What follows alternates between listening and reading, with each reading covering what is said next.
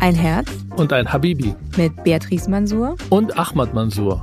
Eine Frau, ein Mann, zwei Kulturen, zwei Religionen, zwei Welten. Ein Podcast über eine ganz normale deutsche Ehe. Wirklich eine deutsche Ehe? Hallo mein Herz. Hallo Habibi. Na, wie geht's dir nach unserem achten Hochzeitstag? Gut. Du hast mir erzählt, ähm, nach sieben Jahren kommt eine kritische Zeit. Und weil ich leistungsorientiert bin, haben wir es geschafft. Jetzt kommt Entspannung, oder? Ich glaube ja, erstmal wird wahrscheinlich eine Entspannung kommen. Dann habe ich gehört, gibt's wieder eine richtig kritische Phase um das 14. Beziehungsjahr herum, denn da entstehen die meisten Trennungen und Scheidungen. Also, es äh, ist damit noch nicht geschafft. Aber wir wollen heute ein bisschen ähm, über unsere Familie sprechen. Ja, wir reden nur über unsere Familie. Ja, okay, aber nicht nur uns als Paar, sondern auch uns als Elternpaar. Über unsere Erziehung, über auch da, wo wir uns kulturell unterscheiden, äh, wie wir er erziehen und ähm, wo es eben auch vielleicht das ein oder andere Mal kulturell bedingt zu Konflikten kommt, aber auch da, wo wir uns sehr bereichern gegenseitig. Also kulturell bedient mag, mag ich Konflikte gar nicht. Nee. Ich gehe aus den Konflikten raus, das sagst du mir immer. Und dann bist du böse, weil ich nicht mehr rede. Das stimmt. Aber du hast letztes Mal im Auto gesagt, ich habe zu viel geredet. Deshalb bitte. Das heißt nicht, dass du heute gar nicht mehr reden sollst. Ich habe nur festgestellt, du bist es gewohnt, Vorträge zu halten, wo du 45 Minuten ohne Punkt und Komma und ohne dass sich jemand unterbricht, äh, gewohnt bist zu reden. Und das Gefühl hatte ich letztes Mal und ich bin sehr respektvoll und möchte dich ungern unterbrechen und du warst so im Redefluss und ich hatte danach das Gefühl, ich habe so viele Sachen nicht gesagt und bin gar nicht zu Wort gekommen. Ironisch gemeint, vor allem wenn meine Frau mich unterbricht. Das ist nicht vorhanden. Dass ich dich unterbrechen darf. In den Beziehungen, die ich sozusagen als Kind und Jugendliche miterlebt habe. Was löst das in dir aus, wenn ich dich unterbreche? Spaß. Ich habe gestern viel nachgedacht über Erziehung mhm. und bin traurig geworden. Warum? Naja, denken wir an unsere Zuhörer, die vielleicht auch in einer binationaler Ehe leben. Und ich glaube, das Thema Erziehung bringt die meisten Herausforderungen mit. Welche Ziele habe ich? Wie will ich meine Tochter oder meinen Sohn erziehen? Was es mir wichtig ist? Identität weitergeben? Kultur, vielleicht auch Tradition weitergeben. Und jetzt schauen wir uns mal an und vor allem die letzten sechs Jahre. Und es läuft nicht binational. Und das ist jetzt kein Vorwurf, sondern eine Feststellung. Das ist auch meine Entscheidung gewesen. Es läuft monokulturell. Und zwar die deutsche Mentalität hat alles übernommen. Von meinem arabisch Dasein, von meiner arabischen Kultur. Außer Essen ist nicht so viel, vor allem was Erziehung angeht, übrig geblieben. Wenn du das so formulierst, dann klingt das erstmal als doch ein versteckt formulierter Vorwurf. Ich glaube aber, dass dahinter steckt etwas, was, worüber ich mir sehr viele Gedanken gemacht habe, als äh, wir letztes Mal entschlossen, uns entschlossen hatten, dass wir heute über unsere Erziehung sprechen wollen. Dass mit der Geburt unserer Tochter sich bei uns, und deswegen weiß ich nicht genau, ist es kulturell oder ist es auch Geschlechter, Thema oder ist es auch einfach ein Persönlichkeitsthema und wahrscheinlich ist es eine Mischung aus allen drei Aspekten.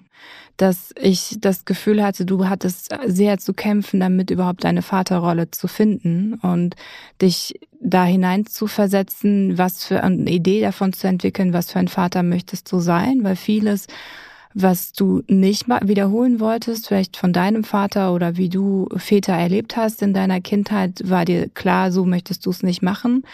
Aber dieses Nicht-Machen dann zu füllen mit einem Bild davon, wie man dann bestimmte Situationen löst, das war für dich sehr schwierig. Und das hat mich dazu auch gebracht, diese Lücke auch sehr zu füllen. Also ich bin sehr stark in diese Beziehung einfach auch reingegangen. Ich glaube, das ist total normal, auch wenn man Mutter wird, dass man, ich bin auch in Elternzeit gegangen und für mich war auch klar, jetzt ist sozusagen 100 Prozent ist jetzt meine Aufgabe auch äh, für unsere Tochter da zu sein. Und vielleicht hattest du dann auch vielleicht nicht genug Platz, um dich da zu finden.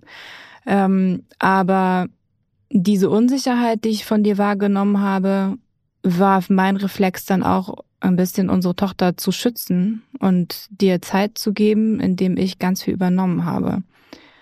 Das hat natürlich auch dazu geführt, dass ähm, viele Aufgaben oder viele Sachen du dann für dich auch gar nicht mehr als verantwortlich, ja, dass du dich dafür gar nicht mehr verantwortlich gefühlt hast.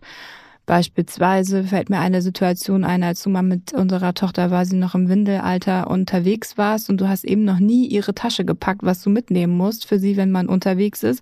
Und dann bist du mit ihr unterwegs gewesen für irgendwie den halben Tag ohne Windeln. Aber ich habe Windel gekauft. Du, ich nicht, weiß. dass die Leute jetzt denken, ich habe sie jetzt. Äh nee, du hast natürlich nicht. So, du wusstest dir auch dann zu helfen in der Situation. Aber diese, das wäre mir im Traum nie eingefallen, ohne Windeln von zu Hause loszugehen. Aber dir ist es dann eben in der Situation erst aufgefallen, okay, wir brauchen eine frische Windel. Mist, ich habe gar keine eingepackt. Planung, Planung. Das war spontan. Wir sind, glaube ich, Essen äh, holen gegangen und ich wollte sie mitnehmen. Ja. Und Planung war nicht vorhanden. Nee. Und der ist nie vorhanden. Die ist auch heute noch nicht so richtig vorhanden. Es ist besser, aber es ist auch ähm, mit einem, je kleiner das Kind ist, umso mehr Planung, finde ich, braucht es häufig, dass man nochmal überlegt, okay, was könnte alles an möglichen Situationen heute kommen und äh, für alle tausend Sachen. Und vielleicht bin ich da einfach auch äh, sozusagen das komplette Gegenteil an der Stelle von dir, dass ich in so vielen Eventualitäten denke, dass auch die Tasche häufig viel zu voll ist und ich 90 Prozent davon nicht brauche. Aber das ich Wesentliche weiß. ist dabei. Ich weiß. Vor allem, wenn wir mit dem Auto irgendwo fahren und irgendwann merke ich, wir können nicht atmen, weil das Auto so voll ist. ich glaube, meine große Leistung, und das betrachte ich jetzt sehr persönlich, das hat jetzt nicht mit unserer Beziehung zu tun, sondern mit meinem Leben, mit meiner Geschichte, mit äh, der Art und Weise, wie ich groß geworden bin, dass ich eine Tochter sechs Jahre bis jetzt ermöglicht habe, ohne viele, viele, viele unangenehme Situationen und Erlebnisse, die ich erlebt habe. Zum Beispiel Gewalt, zum Beispiel Tabus, wie man mit Sexualität umgeht, wie man mit Nacktheit umgeht. Und davor bin ich stolz. Und dann kommst du und sagst, ah, ah das reicht nicht. Es gibt noch viele andere Sachen. Also ich bin ja von Beruf Diplompsychologe, aber ich glaube, ich bin der schlechteste Psychologe, wenn es um meine Familie geht. Und das ist auch gut so, weil mhm. ich jetzt meine Tochter nicht als eine Art von Patienten betrachte und mich nicht als eine Art von jemand, der jetzt einen Erziehungstipp geben soll, sondern ich bin sehr, sehr spontan. Ähm, ich sage etwas, was du auch nicht magst. Ein Kind zu kriegen war immer mein Traum. Aber dann kam das Kind und ich habe das Gefühl, ich bin komplett überfordert. Das werden ja natürlich viele andere Väter sagen. Aber die Art und Weise oder der Zeitpunkt, wo unsere Tochter geboren ist, hat mich sehr, sehr glücklich gemacht. Aber auf die andere Seite Frühgeburt, das erste Buch, Drohungssituation oder Gefährdungssituation, Zusammenziehen. Wir haben ja vorher ähm, Fernbeziehungen gehabt, auch wenn wir verheiratet waren. Und all das zusammen hat bei mir eine gewisse Überforderung ähm, geschafft. Die war es bei dir auch. Ich meine, du bist auch Mutter geworden, du musstest zu Hause bleiben. Es war nicht klar, ob du dann zurück nach Hamburg gehst und deinen Job oder nicht, ähm, wie deine Karriere aussieht, was dir sehr wichtig ist. Und das wollte ich auch unterstützen. Aber meine Strategie war einfach, ähm, auf Sachen zu gucken, leistungsorientiert zu sein und glücklich zu sein, dass ich nicht die Fehler wiederhole, die meine Eltern gemacht haben.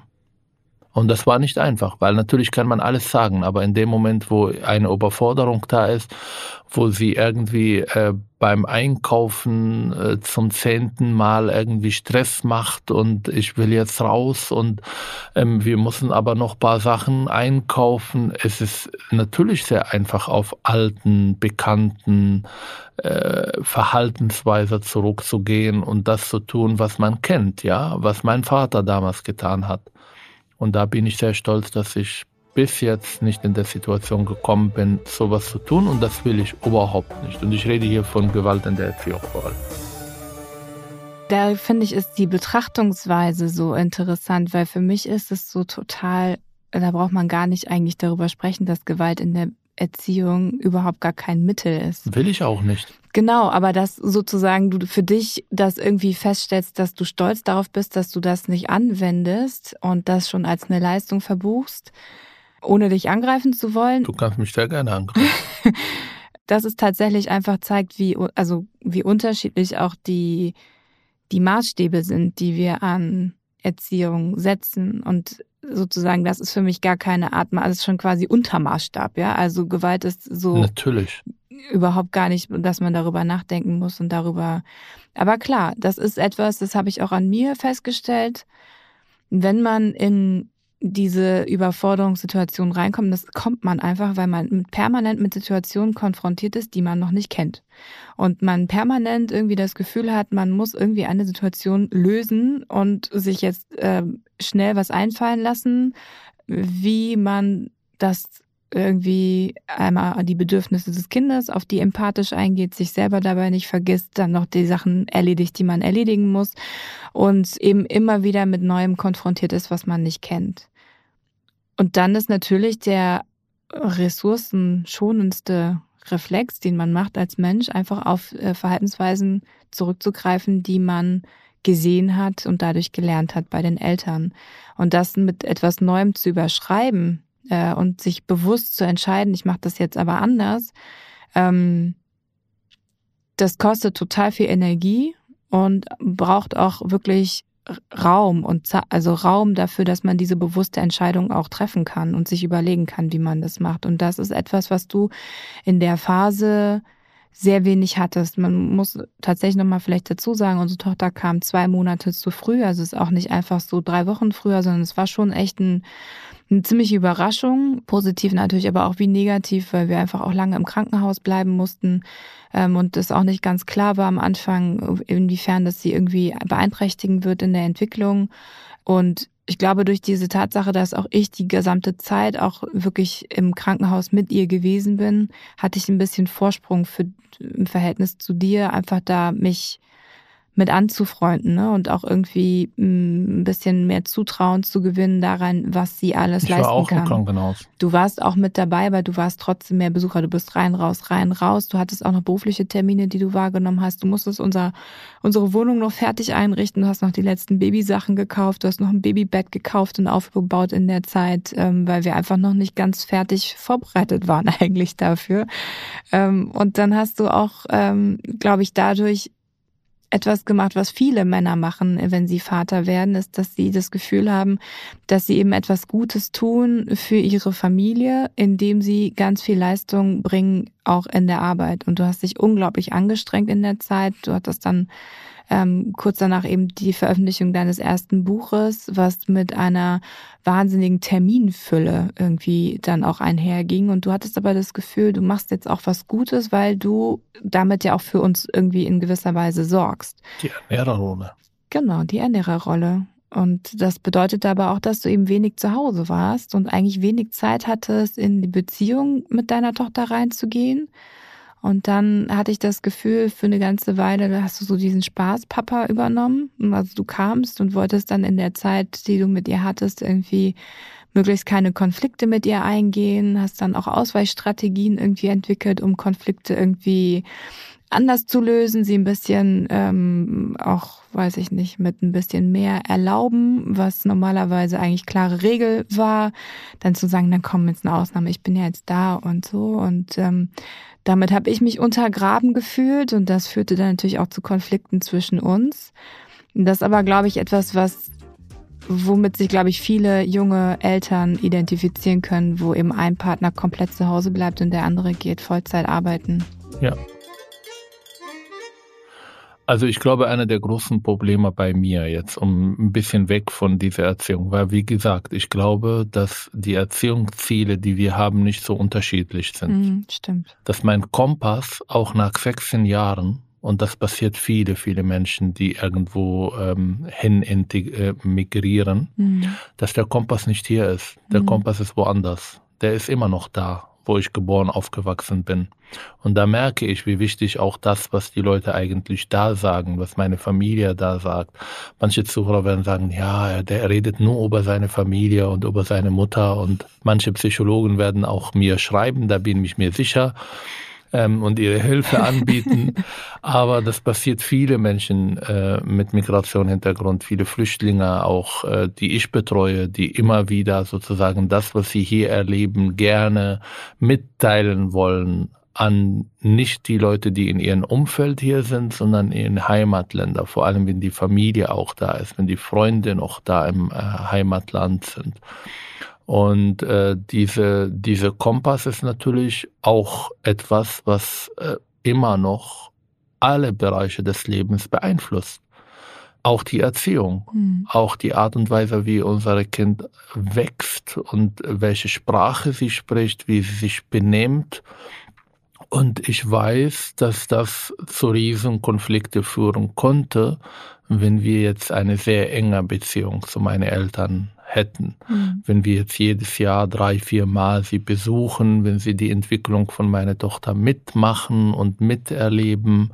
Und ähm, meine Tochter, aber auch ich haben die, ähm, die Strategie entwickelt, einfach das zu verdrängen und wegzugehen. Ich meine, ich telefoniere mit meinen mhm. Eltern jede Woche einmal und meine Tochter will das nicht mehr.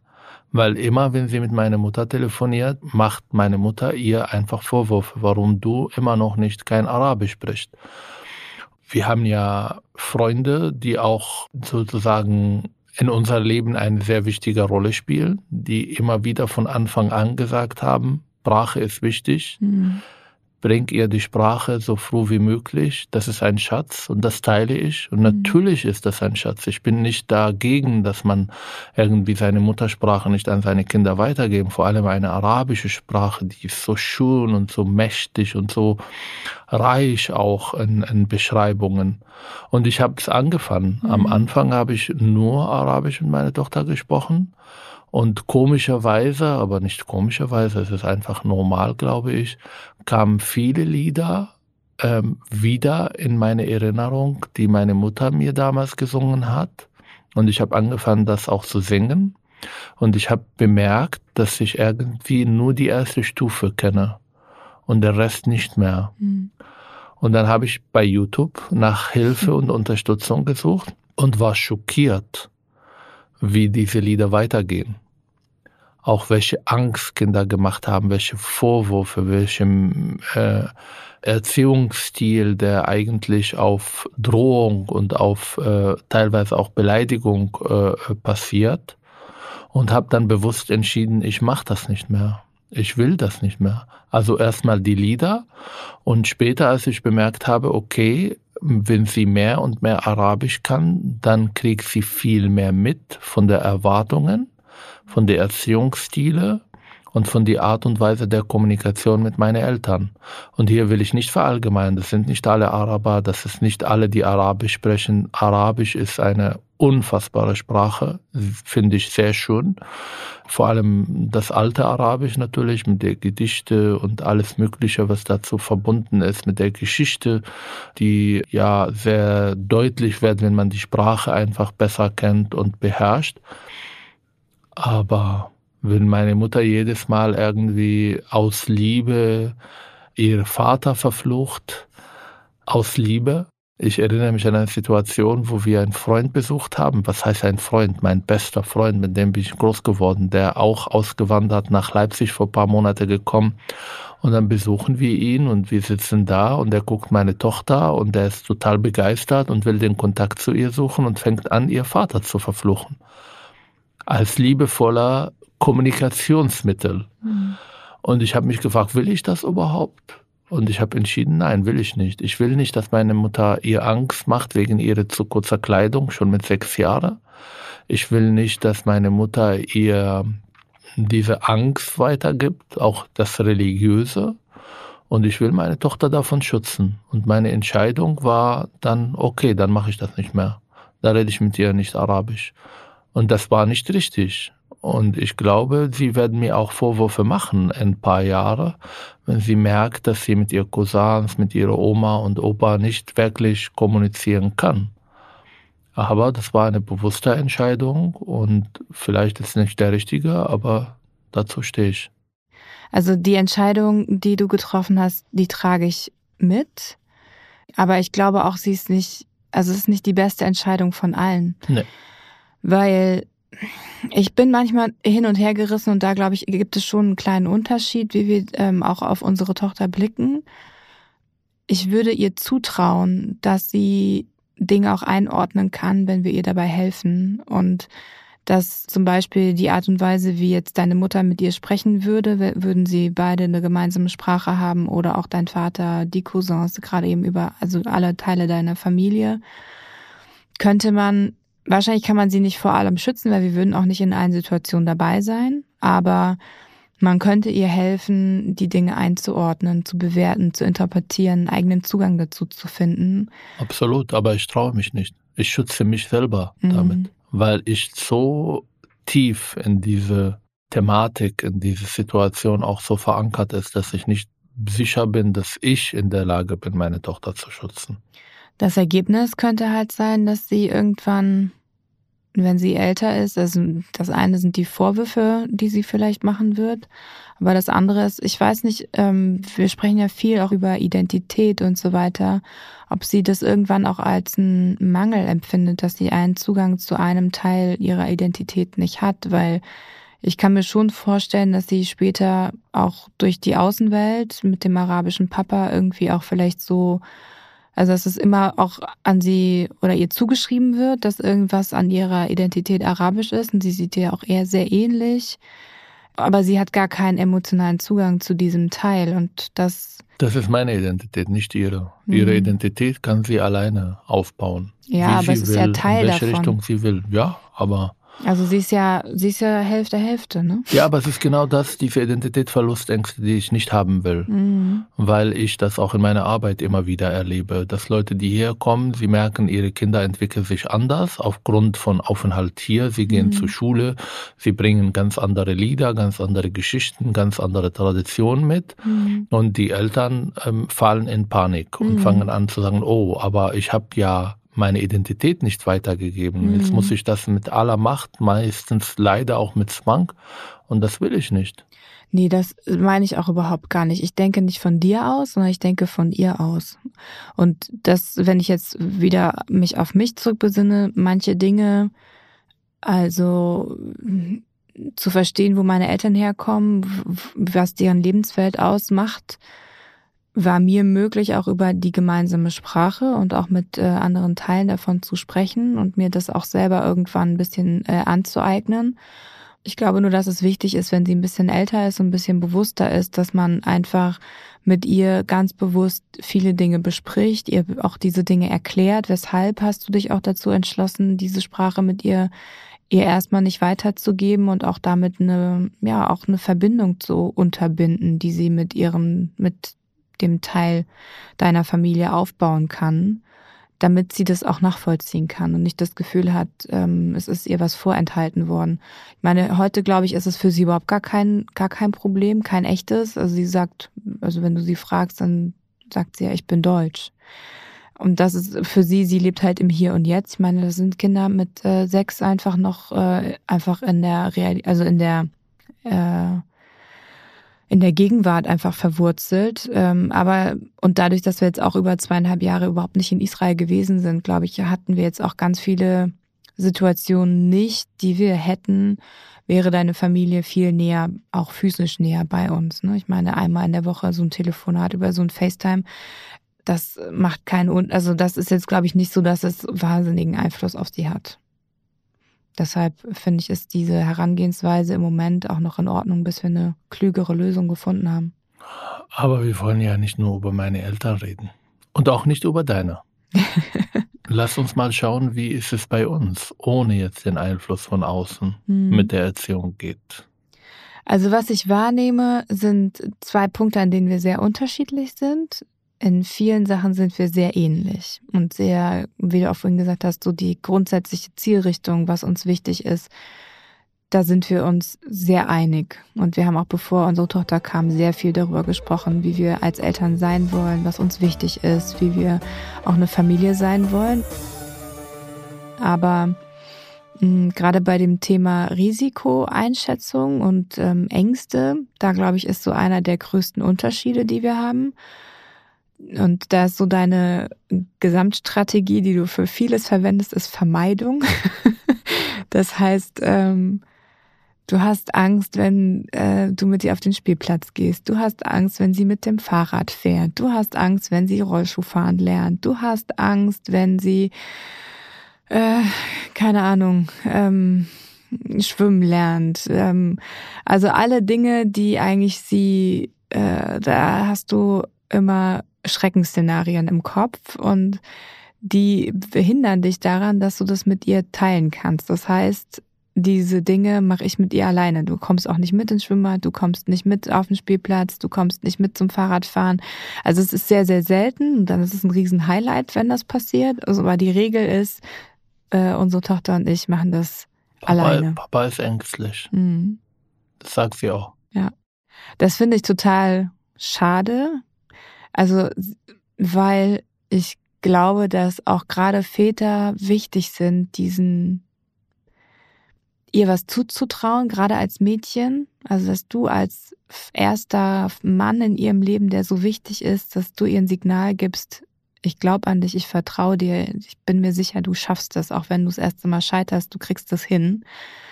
Ähm, und das hat nochmal in der Vater-Tochter-Beziehung eine andere Qualität als in der Mutter-Tochter-Beziehung. Also für mich, ich muss das auch, ist auch total wichtig, dass ich das mache. Aber es ist nochmal eine andere Qualität für nachher auch, welche Partner sie sucht. Das ist ja auch alles bekannt mittlerweile aus der Psychologie. Deshalb würde ich mir das wünschen, dass du mit deinen Ängsten lernst, ein bisschen anders umzugehen. Ich versuche es, aber es ist nicht so einfach. Das hat mit meiner Sozialisation zu tun. Das war mit der Art und Weise, wie ich groß geworden bin, mit den, ähm, auch mit der, mit der Persönlichkeit. Ähm, und es ist nicht so einfach, einfach von heute auf morgen einfach zu sagen, okay, ich mache es anders. Ich versuche es, aber es ist immer ein bisschen, also es ist auch viel besser geworden teilweise. Aber wenn zum Beispiel ein Vater seinen Sohn oder seine Tochter irgendwo uns gibt für einen Nachmittag und dann bin ich mit den beiden auf dem Spielplatz, dann fühle ich mich verantwortlich für diese beiden Kinder. Und meine Art, Verantwortung zu übersetzen, ist zu sagen, okay, ich sorge jetzt dafür, dass es nichts passiert. Sie dürfen spielen, aber jetzt klettern und so, hm, ich will diese Verantwortung nicht übernehmen und denke dann, okay, wenn jetzt was passiert, was sagt dieser Vater? Der hat mich ja anvertraut, seine Tochter oder sein Sohn oder keine Ahnung was und ähm, interpretiere ähm, Schutz, indem man sagt, okay, dann, dann bleibt ihr bitte ähm, hier unten und klettert nicht so hoch. Oder ich klettere mit und dann versuche ich irgendwie die schlimmste Situation vorherzusehen und äh, darauf zu reagieren. Mhm. Das hat auch wahrscheinlich zu tun, dass ich so viele schlimme Situationen auch miterlebt habe. Ich meine, ich bin nicht in, nochmal rede ich über die Unterschiede, ich bin nicht in einem Land groß geworden, die seit 60, 70 Jahre Frieden hat. Ich bin in einem Land ähm, groß geworden, wo jeder 15 Jahr irgendwie ein Krieg herrschte und wo man sich vorbereiten muss und wo man viel darüber nachdenkt, was die nächsten Schritte, die ich heute mache und wohin ich gehe und mit wem ich im Kontakt auftrete.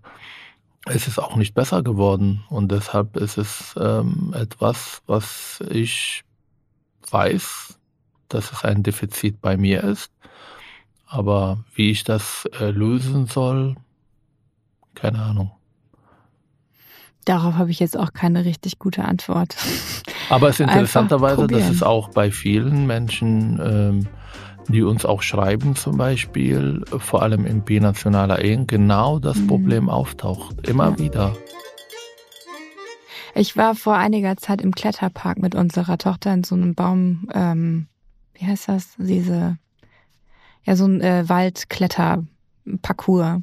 Ich war auch zweimal. In dem Fall war ich jetzt alleine mit ihr da, weil wir äh, verabredet waren noch mit anderen Freunden von ihr und habe dort ein arabisches Paar gesehen, die ihre Tochter auch auf dem Parcours begleitet haben. Ich habe die beobachtet und musste dabei so sehr an dich denken, weil beide haben ein Verhalten gezeigt, das du gezeigt hast, die beiden Male, als wir dort gemeinsam mit ihr gewesen sind. Das Mädchen stand da, hat dann auf seine Eltern geschaut und wollte von denen die Anweisung haben. Sie wusste, war total irritiert und wusste nicht, wo sie hingreifen, hintreten sollte. Und beide Eltern standen daneben und hätten am liebsten sie wieder runtergenommen. Also man hat richtig gesehen, sie mussten sich einfach überwinden und dann, wie sie damit umgegangen sind, indem jeder von beiden, also die Mutter und der Vater, haben ihr ganz genau Anweisungen gesagt. Halte das hier, dein Fuß dahin und dann den anderen Fuß genau auf diese Stelle und haben ihr dann auch genau gezeigt, wo sie hintreten soll und wo sie dann mit dem, mit der nächsten Hand, wo sie hingreifen soll. Und nur mit den Anweisungen, das Mädchen völlig verunsichert, hat natürlich ewig gebraucht, bis sie über diese eine Übung rübergegangen sind. Alle waren völlig erschöpft. Und dann habe ich uns beobachtet, die Gruppe deutscher Eltern, wie haben wir das gemacht? Also ohne das jetzt zu kulturalisieren, aber an dem Punkt ist mir das irgendwie so aufgefallen. Und wir standen so daneben und haben unsere Kinder machen lassen. Unsere Tochter hat auch manchmal ewig gebraucht, bis sie eine Übung, also bis sie rausgefunden hat, wie sie es machen soll, aber ich habe sie probieren lassen und auch scheitern lassen, aber ich habe sozusagen sie begleitet darin, bis sie eine eigene Lösung gefunden hat und es dann rüber geschafft hat. Du erinnerst mich jetzt an eine Situation, die ich ähm, komplett verdrängt habe, die perfekt passt. Ich glaube, ich war ein oder zwei Tage in Deutschland. Ich bin zum ersten Mal U-Bahn gefahren und habe ein Kind beobachtet. Die Eltern sitzen auf den auf dem Bank und das Kind läuft hin und her, lernte noch zu laufen, so, also unsicher, mhm. nicht so ähm, äh, gut noch im Balancieren. Bahn fährt, ja, es ist nicht so einfach. Und die Eltern sitzen und machen nichts und ich bin schon unruhig, weil ich merke, oh, es konnte jetzt irgendwie um etwas passieren und das Kind fällt auch hin und die Eltern blieben sitzen. Ich wollte schon aufstehen ich wollte irgendwie das Kind helfen, aufzustehen, wusste nicht, ob das in Ordnung ist. Und dann guckt die Mutter in aller Ruhe und sagt, steh bitte auf. Und du weißt ja, wie solche Situationen, ich glaube nicht nur in meinem kleinen Dorf und nicht nur von meinen Eltern, sondern man merkt es ja in vielen unterschiedlichen Kulturen, wie die Eltern noch aufstehen, bevor das Kind auf dem Boden ist und oh Gott und Hilfe und so weiter. Ich habe manchmal das Gefühl, das Kind weint, wenn er die Reaktion der Eltern merkt und nicht, weil er ihn, äh, weil er sich wehgetan hat. Und du hast auch erlebt mit meinem Vater und unserer Tochter, wie er auch auf einmal aufsteht, so sich erschreckt und will ihr helfen. Ohne das dass tatsächlich was passiert ist eigentlich. ja, das ist echt ein ganz unterschiedliches Herangehen in dem Kletterpark, ich habe mit den Kindern oder wir als Eltern haben gesagt, guck mal, ihr seid auch da festgemacht, probiert mal zu fallen, damit ihr merkt, dass euch das Seil hält. Das heißt, es ist auch nicht schlimm, wenn ihr mal daneben greift. Und ähm, die sind ja doppelt gesichert, die Kinder. Und in dem Fall, ja, haben sie Zutrauen dann Ja, du denkst gelernt. rational, aber ich denke nicht rational. Nein, Ängste ich denke gar nicht rational. rational, sondern das ist ja, ich habe das Ziel, dass äh, sich unsere Tochter sich lernt, selber zu vertrauen und auch mit Misserfolgen umgehen lernt und auch das Gefühl bekommt, auch wenn es einmal nicht gelingt, ich kann das aus mir selber heraus. Ich finde aus mir selber heraus eine Lösung und brauche nicht drei Leute, die um mich herumstehen, von denen jeder mir irgendwie eine Lösung vorschlägt und ich probiere das dann. Also das ich bin ist, glaube ich, tatsächlich so der Unterschied der äh, ja, individualistisch orientierten Aber nochmal, Kompass Erziehung. ist woanders. Verstehe ich orientiere ich mich an was anderes. Ich mhm. will es nicht. Ich will mich an hier orientieren. An, ich will eine selbstbewusste, unabhängige, Tochter großziehen. Mhm. Alleine werde ich das nicht machen können, auch wenn ich die Ziele ganz groß ähm, irgendwo in der Wohnung schreibe und sage, ich will das und das und das. Letztendlich scheitere ich an meine Geschichte, an meine Sozialisation. Und deshalb bin ich sehr dankbar, dass wir zu zweit unsere Tochter großziehen und dass du immer wieder ähm, auch sehr deutlich auch äh, Anweisungen gibt, wo die Grenze ist und dass ich hier bitte ähm, das und das erlauben soll oder dass, äh, dass ich jetzt das aushalten muss, dass sie ihren eigenen Weg geht. Bin gespannt, wie es halt wird, wenn sie ein bisschen älter ist. Darauf bin ich auch sehr gespannt. Ja, ja. Ich erinnere mich an einen Freund, der ist nicht mehr Freund. Also man merkt ja, ich habe viele aus meiner Kultur leider verloren auf meinen Weg. Und ähm, der hat mich mal gefragt, was ich arbeite und ich habe ein bisschen versucht zu erzählen und so weiter. Und da ging es damals auch um Gleichberechtigung in, ähm, in dem Projekt, wo ich gearbeitet habe und gegen Unterdrückung nahm der Ehre, sexuelle Selbstbestimmung, was ja sehr, sehr wichtig ist. Und dann guckte er mich an und sagt, abwarten. Wenn deine Tochter irgendwann mit Sechsen mit ihrem Freund nach Hause kommt und äh, sie wollen ähm, bei dir in der Wohnung gemeinsam übernachten, dann wird dein Arabisch sein gewinnen. Dann wirst du merken, dass du das nicht ertragen kannst. Ich bin sehr gespannt. Also bis jetzt äh, haben nur Mädchen bei uns übernachtet. Aber du wirst es ja auch merken. Dann kannst du auch Bescheid sagen. Ich vertraue dir. Aber du meinst vorher zwei Themen. Also erste Ängste und das mhm. zweite? Es geht einmal um die Medien, also wie nutzt man Medien und was hat man da für einen Blick drauf, wie viel darf sie sehen, hören. Wir haben eigentlich die Regelung, dass sie auch Tage hat, an denen sie kein Fernseh schaut. Ähm, das wird regelmäßig untergraben. Ist ja nur, die, die Sendung ist ja was äh, pädagogisch Sinnvolles, die Sendung mit der Maus oder irgendwas anderes, ähm, was man an ähm, Sendungen schauen kann, die sozusagen noch einen Bildungsauftrag haben, irgendwelche Tierdokus oder so. Aber für mich geht es ja darum, es geht um den Fernsehkonsum an sich, dass das einfach reduziert und auch kontrolliert abläuft. Und da hast du, glaube Fernsehen mein, war mein bester Freund als Kind. Ich weiß. Ich bin mit dem Fernsehen groß geworden. Aber auch bei dir war damals, als du sechs warst, das Fernsehprogramm zeitlich begrenzt. Also es war ja, es lief einfach nichts im Fernsehen. Das Kinderprogramm lief eine Stunde am Tag.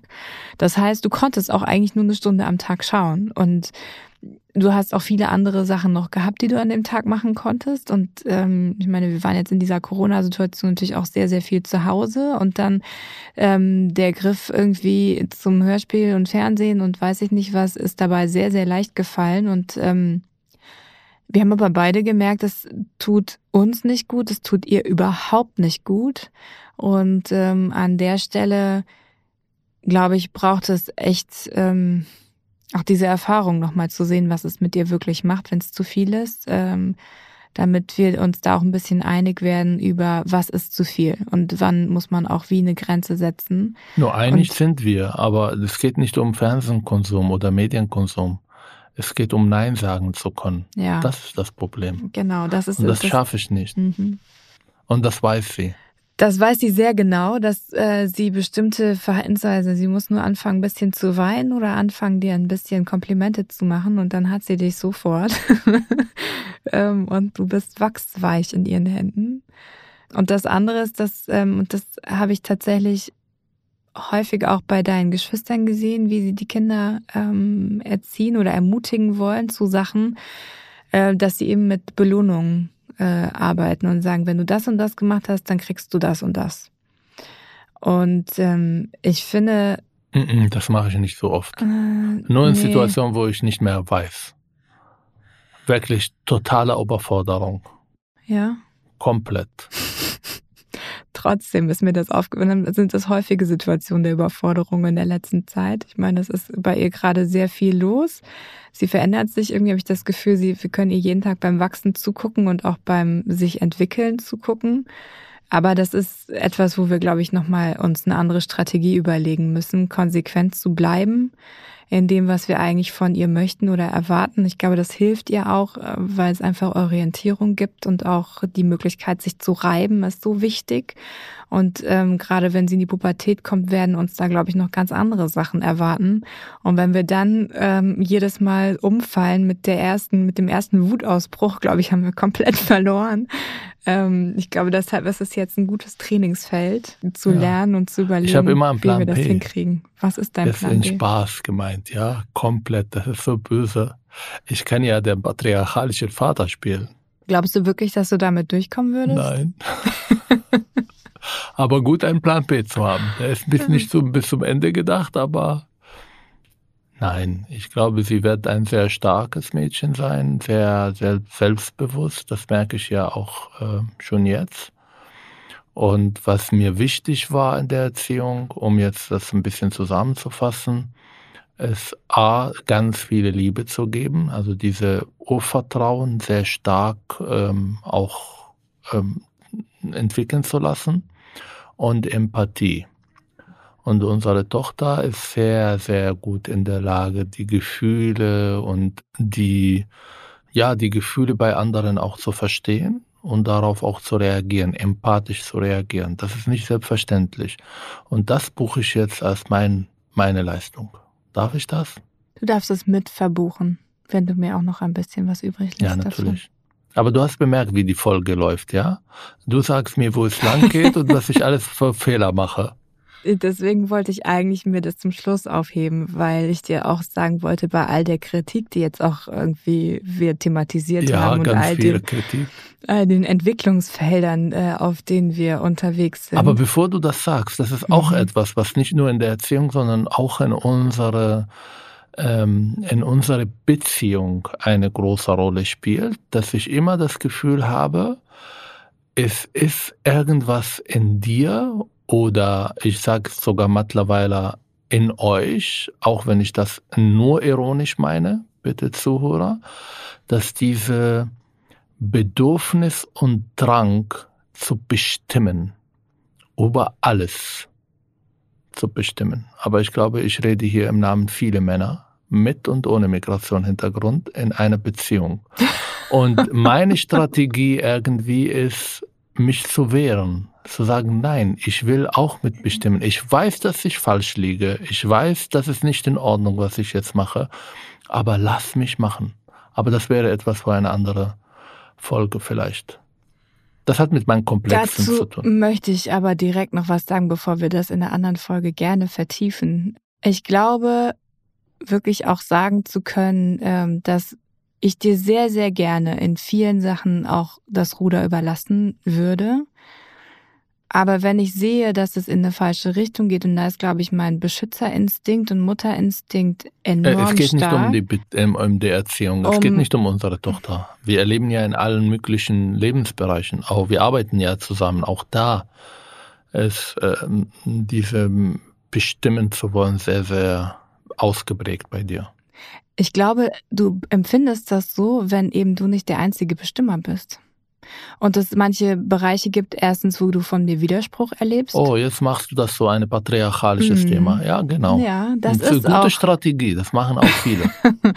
nee, das ist aber auch, glaube ich, viel, viel, vielleicht nicht zu 100 Prozent, aber ich glaube, es ist ähm, in vielen Fällen so, dass äh, Männer heute immer noch nicht gewohnt sind, dass eine Frau auf der gleichen Augenhöhe und auch das gleiche Maß und vielleicht sogar in manchen Sachen auch vielleicht in manchen Bereichen mehr bestimmt als der Mann. Und dann fühlen sie in sich in manchen Bereichen? und dann fühlen sie sich in, äh, in ihrer Männlichkeit angegriffen, weil das ist ja seit wie viel tausend Jahren wir zurückschauen, die Männer glauben, sie sind sozusagen diejenigen, die die Richtung vorgeben. Ähm, und wenn dann eine Frau kommt, die plötzlich gleich qualifiziert ist, die vielleicht eine andere Meinung hat, dann geht es darum, sich durchsetzen zu wollen. Das ist auch ein Mechanismus, den ja Männer auch miteinander machen, sich gegenseitig durchzusetzen, sofort in die Konkurrenz zu gehen und dann äh, erstmal auszuhandeln, wer ist hier der Führer und der Anführer und wer ist derjenige, der die, ähm, der die Richtung vorgibt. Frauen funktionieren anders. Auch das ist ja mittlerweile äh, wirklich weitaus erforscht. Die funktionieren viel mehr im Team, sprechen sich viel mehr ab, aber das funktioniert nicht, wenn man Mann-Frau-Team ist. Und Deswegen hast du das Gefühl, ich will dir ähm, will in die Konkurrenz gehen mit dir, ich will aber mit dir eigentlich im Team arbeiten, merke aber, dass du in manchen Situationen versuchst, mich zu dominieren und dann reagiere ich darauf. Und hm, manchmal ich versuche dich nicht zu dominieren und ich kenne dich nicht tausende von Jahren, sondern wir reden über die letzten fünf bis zehn Jahren unserer Beziehung und unserer Zusammenarbeit. Und ähm, ich weiß und äh, ähm, teile ganz viel von diesen patriarchalischen Strukturen, die gelten auch abzubauen. Aber hier geht es darum, ähm, einfach nicht nur zu bestimmen, sondern gleichberechtigt zu bestimmen in genau. unserer Erziehung, in unserer Beziehung, in unsere Entscheidungen und in unserer Arbeit. Und ich äh, glaube, dass wir sehr unterschiedliche Stile haben in allen möglichen Themen, aber ich erlebe das nicht, als ob ich mein Bedürfnis jetzt unbedingt äh, über deine stellen will, sondern es geht um Kommunikation, es geht um gemeinsame Entscheidungen zu treffen und ich habe das Gefühl, dass das, was ich an Meinungen bringe, an Erfahrungen bringe, teilweise weniger geschätzt werden und weniger einen Raum haben in der Entscheidungsfindung. Okay, ich höre, dass du sagst, es wird weniger geschätzt und hat keinen Raum. Also erstens, dann tut es mir leid, wenn du das Gefühl hast, dass ich es nicht schätze und dass du auch keinen Raum hast. Ich kann nur sagen, dass ich es häufig so erlebe, dass ähm, du für dich eine Entscheidung getroffen hast, wie du etwas machen möchtest und dann ist deine Form der Kommunikation mit mir, du teilst mir deine Entscheidung mit und wunderst dich, dass ich vielleicht noch einen Gedanken dazu habe, den ich noch äußere oder nicht gleich ähm, sage, yo, machen wir so, sondern vielleicht eine andere Idee dazu habe. Dadurch, dass du aber mit dir selber schon in deinem Entscheidungsdialog so weit gekommen bist, dass du sagst, das ist die richtige Entscheidung, fühlst du dich dann angegriffen und du dann, glaube ich, kommst genau zu dieser Wahrnehmung, die du vorhin beschrieben hast, dass es ja gar nicht mit uns beiden, also wir beide miteinander im Dialog sind, es ein Abwägen gibt der verschiedenen Perspektiven und man dann zu einer gemeinsamen Entscheidung kommt, sondern du es als Angriff empfindest, wenn ich sage, hm, äh, könnten wir es vielleicht nicht auch so machen oder so? Und dann erwarte ich eigentlich von dir, dass dann von dir vielleicht nochmal ein Argument kommt oder sagt, nee, aus dem und dem Grund finde ich das so oder so, sondern du bist dann direkt beleidigt, weil ich dann die an, deine Entscheidung aus deiner Sicht nicht mittrage und alles bestimmen will. Und ich glaube, da sind wir an einem sehr wesentlichen Punkt zum Thema Kommunikation. Äh, was zum einen eben tatsächlich die Geschlechterrollen angeht, aber auch das, wie wir erlebt haben, wie innerhalb von Beziehungen kommuniziert wird und auch ja ein bisschen auch das kulturelle, wie, wie diskutiert man, wie kommt man zu gemeinsamen Entscheidungen. Reflektieren wir nächstes Mal. Mhm. Aber ich will etwas erzählen, um vielleicht auch die Zuhörer klar zu machen, vor allem in der Erziehung, wo ich mit mir zu kämpfen habe ich bringe meine Tochter ja auch ins Bett, vor allem seit Corona intensiver als vorher, weil ich auch nicht mehr reisen und jeden Tag zu Hause bin. Und das, das finde ich eine unfassbare Erfahrung. Also ich werde jedem empfehlen, das zu tun, auch wenn man gerne irgendwie auf dem Sofa sitzt und noch ein Fußballspiel gucken will. Aber diese halbe Stunde mit ihr etwas vorzulesen, den Tag zusammenzufassen, ihr zu fragen, wie der Tag war, das klingt ja so banal, aber es ist eine unfassbar für die Beziehung, aber auch, auch für die Entwicklung von einem kleinen Mensch, der, ähm, der genau diese Beziehung auch braucht. Und ich habe bemerkt, ähm, ja, die meisten Bücher, die wir zu Hause haben, sind deutsch. Und ich lese ihr was vor und dann fängt sie an, mich zu korrigieren. Weil ja, es ist nicht meine Muttersprache. Die Zuhörer merkten, wie viele Tausende von Grammatikfehler ich gemacht habe oder in der Aussprache von manchen Worten. Am Anfang war ich dankbar, dass sie das tut, weil ich stolz war, dass sie ähm, ja in der deutschen Sprache mächtiger und erfahrener, schon mit sechs Jahren als ich.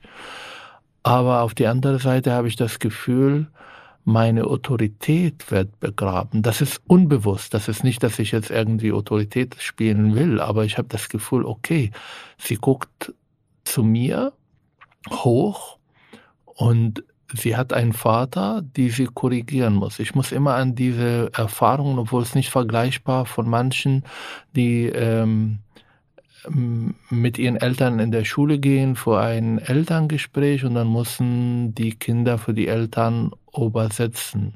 Das ist nicht gleich, sage ich nochmal, aber es löst bei mir etwas, was mich komplett verunsichert in diese Vaterrolle, stark sein, der, der ähm, Vorbild sein, der ja alles kann, was Kinder ja immer wieder sagen von ihren Eltern. Und ich glaube, unsere Tochter hat sehr schnell bemerkt, mein Vater kann vieles, aber was die Sprache angeht, bin ich stärker. Ist gut, schön, aber verunsichert mich etwas. Hm. Kann ich total nachvollziehen. Ich glaube, auch da hilft es, könnte es dir vielleicht helfen, ein bisschen die Perspektive auch nochmal zu verändern, weil ich glaube, also aus meiner Wahrnehmung heraus sieht sie dich nicht als schwach oder unterlegen in der ähm, Sprache, weil sie diskutiert mit dir genauso leidenschaftlich, wie sie mit mir diskutiert. Und wenn sie dir beim Vorlesen vielleicht äh, die ein oder andere Korrektur sagt, dann glaube ich, ist es eher oder weniger, dass es dich schwächer macht in ihren Augen, als dass es sie stärker macht und sie sich irgendwie auch auf Augenhöhe fühlt, ähm, wahrgenommen fühlt und wenn sie, und sie weiß auch ganz genau, dass du noch zwei andere Sprachen so fließend äh, sprichst wie deine Muttersprache, von denen sie ja nur drei, vier Worte kann. Und ähm, ich meine, würdest du ja auf Arabisch was vorlesen, dann würde sie nichts verstehen und dann ist das Kräfteverhältnis ja sofort wieder so, wo du dich sozusagen sicher fühlst, ne? Nee, nicht sicher. Ich bin, ich, ich, ich, sage nur, was das mit mir macht, aber nicht, äh, dass es jetzt äh, falsch wäre oder dass ich das unterbinden will. Im. Gegenteil. Mhm. Ich glaube, das Thema Erziehung wird uns auch weiter begleiten, vor allem wenn die Zuhörer auch vielleicht ihre Erfahrungen oder ihre Fragen dazu haben. Mhm. Vielleicht kann ich besser ein Psychologen sein sein, äh, wenn andere dann sozusagen ähm, äh, ihre Fragen an uns stellen. Ich Danke, wollte aber bitte. erst noch was sagen, äh, ja, weil ich, ich habe hab so viel kritisiert an dir und eigentlich wollte ich dir ja vorhin was Nettes sagen und dann sind wir abgebogen und ich habe dich schon wieder kritisiert. Bitte. aber eigentlich kenne ich irgendwie, aber ist okay. Deswegen wollte ich jetzt was Nettes sagen bitte. zu dir. Zum einen finde ich es immer noch die richtige Entscheidung, dass ich dich ausgewählt habe als den Vater meines Kindes. Danke. Das ist auch mein Kind. Naja, aber also, dass ich mich dazu entschlossen habe, mit dir eine Familie zu gründen. Ich bin sehr dankbar, mein Herz. Nach sechs Wochen, sechs Jahren ähm, ist immer noch die richtige Entscheidung. Und ähm, ich schätze so sehr an dir diese Reflexionsfähigkeit auch und auch, dass du ähm, dich hinterfragst. Und ich finde, dass du auch ganz, ganz viele positive ähm, Impulse auch gibst, die auch aus seiner aus deiner Sozialisation herauskommen. Ähm, eben einfach auch dieses Vorbereitetsein ist total wichtig, total gut. Und ich glaube, wir haben unsere Tochter super gut durch diese Pandemie gebracht, einfach mit Einflüssen von uns beiden, sowohl von dir als auch von mir. Und das ist überhaupt nicht selbstverständlich. Und dass du auch einen, einen Weg hast, mit deinen Ängsten auch umzugehen, die auch anzupacken. Und ich finde, es ist eigentlich für, gerade für ein Mädchen ist es total wertvoll, nicht nur diesen starken, unangreifbaren, unantastbaren Papa zu haben, sondern auch einer, der auch Schwäche zeigt und der auch manchmal sich überfordert zeigt und es auch nach außen trägt und es auch mit ihr teilt. Denn das, glaube ich, ist etwas super Wertvolles für später, wie sie sich selber als Frau in der Welt den Männern gegenüber auch äh, wahrnehmen kann. Und es ist eben nicht diese Überlegenheit. Ähm, des Mannes oder des Vaters und ähm, sondern gerade im Sinne der Emanzipation, glaube ich, ähm, ist das ein Riesenbeitrag. Absolut. Danke. Bitte. So, wir sollten jetzt eigentlich die E-Mail-Adresse sagen, die ich wieder vergessen habe. Wir freuen uns auf eure Zuschriften, ähm, auf eure eigenen Erfahrungen zum Thema Erziehung, vielleicht äh, oder auch Fragen oder, oder Kritik. Tipps. Tipps wären vielleicht auch gut. Schreibt uns an herz Bis zum nächsten Mal. Bis dahin.